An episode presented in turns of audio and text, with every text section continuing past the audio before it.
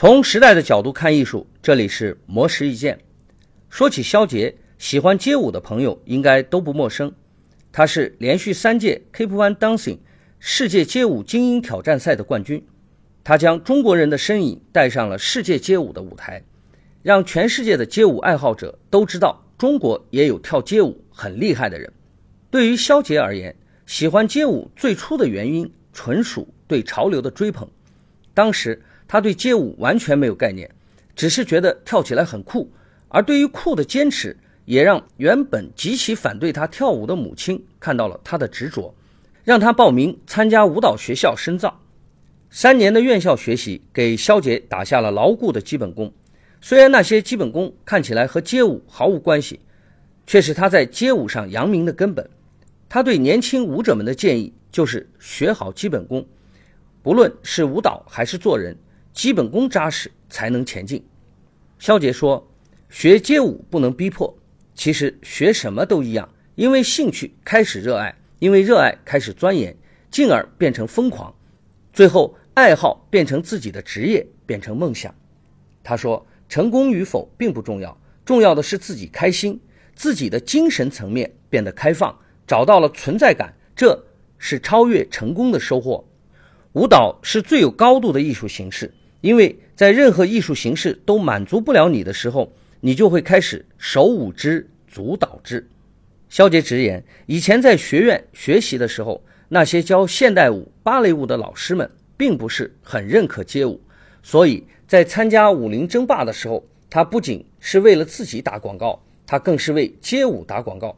他希望告诉那些街舞登不上大雅之堂的人，街舞也是积极向上的，街舞也是艺术。而武林争霸的经历也让他对于舞蹈有了新的认识。他认为舞蹈只是一个肢体语言，最重要的还是要用心说话。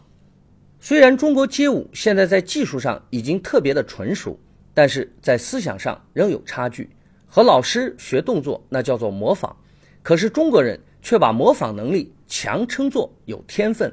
模仿过多就导致中国街舞没有自己的特色，跳起来要么像欧美。要么像日韩，模仿的人被追捧，导致中国街舞舞者真正花时间去研究的人就很少。最重要的是要自己有执着与坚持。比如杨丽萍老师，她不像很多中国传统舞者一样循规蹈矩，而是用自己对舞蹈的理解去诠释、升华舞蹈。她做到了极致，所以大家都喜爱她。